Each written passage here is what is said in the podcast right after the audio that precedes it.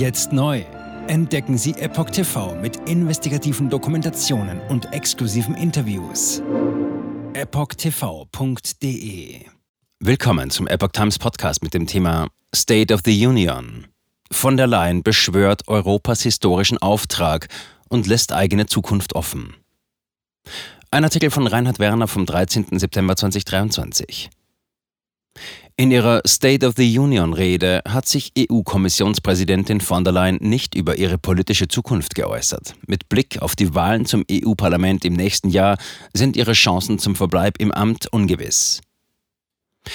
Mit Pathos geizte EU-Kommissionspräsidentin Ursula von der Leyen am Mittwoch, 13. September, in ihrer diesjährigen Rede zur Lage der Union vor dem EU-Parlament in Straßburg erwartungsgemäß nicht. Europa, so die Politikerin, müsse sich einem historischen Auftrag stellen.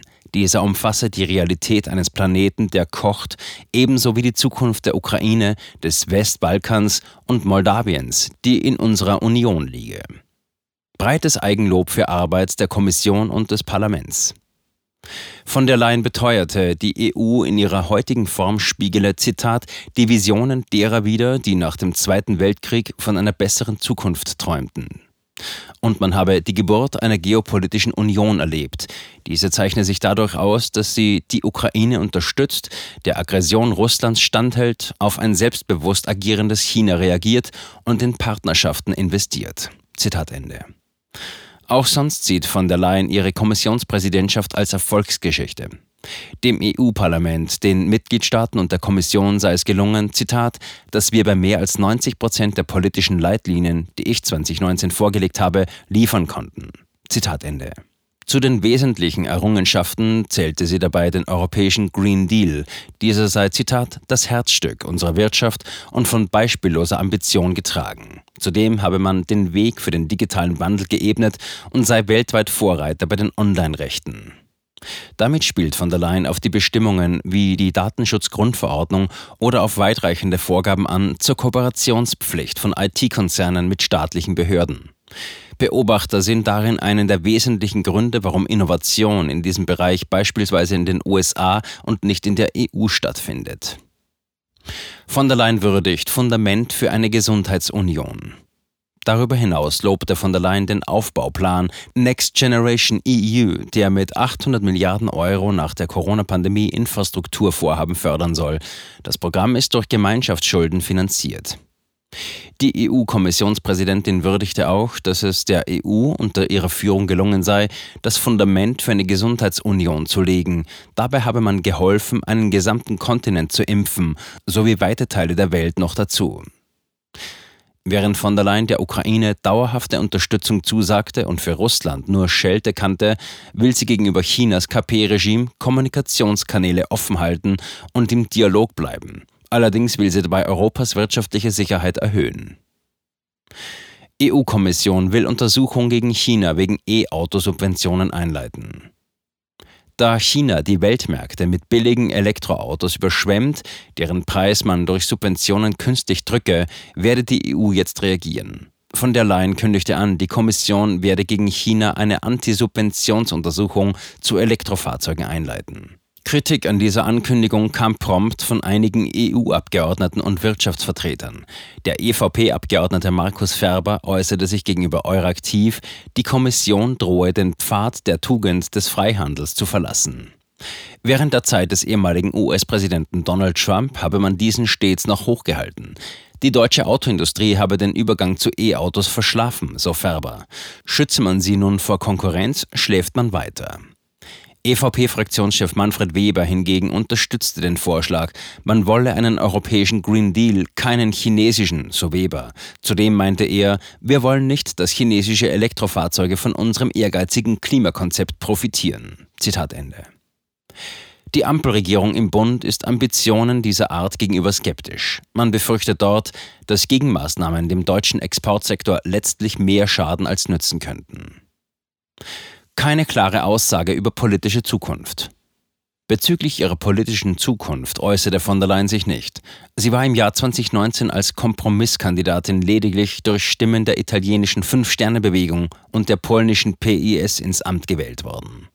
Zuvor hatte sich weder eine Chance für den Spitzenkandidaten der EVP, Manfred Weber, noch für den Sozialdemokraten Franz Timmermans abgezeichnet, gewählt zu werden. Ob die polnische Regierungspartei sie noch einmal unterstützen würde, erscheint als ungewiss. Von der Leyen hatte sich bei dieser unter anderem mit EU-Verfahren wegen behaupteter Verletzungen der Rechtsstaatlichkeit bedankt. Auch die fünf Sterne, die wenig später einen fliegenden Koalitionswechsel vollzogen, spielen heute kaum noch eine Rolle. Außerdem hat der US-Präsident Joe Biden die Politikerin als mögliche künftige NATO-Generalsekretärin ins Spiel gebracht. Einige Medien wollen aus Passagen der Rede wie jener von einer noch nicht vollendeten Union oder dass noch viel zu tun sei, Ambitionen zur Wiederwahl gehört haben. Allerdings erscheint das nicht als zwingender Schluss. Immerhin hatte von der Leyen, als sie erklärte, die EU würde auch mit mehr als 30 Mitgliedern funktionieren, kaum einen Zeitraum bis 2029 im Sinn. Welche Bündnisoptionen hätte von der Leyen? Sollte die EVP von der Leyen als Spitzenkandidatin nominieren, blieben ihr im Wesentlichen zwei Optionen, um ihr eine Wiederwahl zu sichern. Eine wäre ein Bündnis mit den Grünen nach dem Vorbild Österreichs und mehrerer deutscher Bundesländer. Allerdings würden beide Fraktionen wahrscheinlich keine gemeinsame Mehrheit erhalten. Eine andere wäre, eine Verständigung mit der rechtskonservativen EKR zu finden und damit der PIS Italiens Fratella d'Italia, aber auch der rechtsextremen bulgarischen IMRO. Derzeit besteht ein inoffizielles Bündnis zwischen EVP, Sozialdemokraten und liberaler ALDE, um zentrale Punkte der EU-Kommission im Parlament mitzutragen. Grüne oder EKR stimmen fallweise Vorhaben zu. Jetzt neu auf Epoch TV. Impfgeschichten, die Ihnen nie erzählt wurden. Eine eindringliche und aufschlussreiche Dokumentation, deren Trailer YouTube nach drei Minuten entfernt hat. Schauen Sie für nur kurze Zeit die gesamte Doku kostenfrei. Jetzt auf epochtv.de. Ich war geimpft worden. Ich begann unkontrolliert zu zittern. Er verstarb 33 Tage später. Ich kann meinen Kopf nicht aufrecht halten. Dann brach ich zusammen, ganz plötzlich. Vom Start weg haben wir nicht die Bedingungen erreicht, die normalerweise erreicht werden müssen.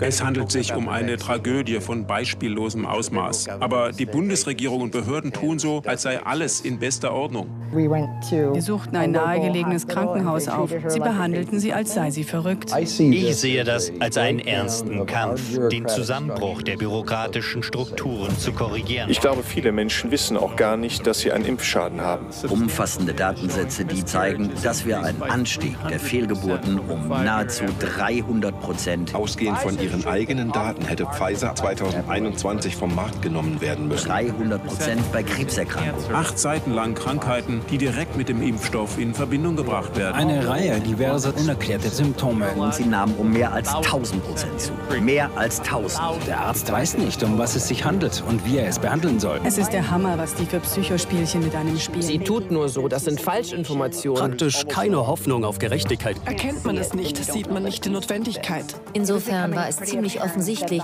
und das Krankenhaus wusste, dass etwas im Gange war. The virus stops with every vaccinated person. In other words, you become a dead end to the virus. Vaccinated people do not carry the virus, don't get sick.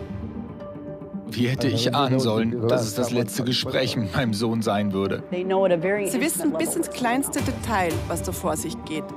All das kennen sie. Und dennoch eilt niemand der Wahrheit zu Hilfe. Die verborgene Krise. Impfgeschichten, die Ihnen nie erzählt wurden. Eine Originaldokumentation von Epoch Times.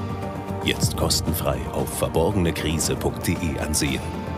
Aufgrund von Zensur ist diese bedeutende Dokumentation nicht über die sozialen Medien teilbar. Leiten Sie diesen Link an Freunde und Bekannte weiter und tragen Sie so die Botschaft dieser mutigen Menschen in die Welt.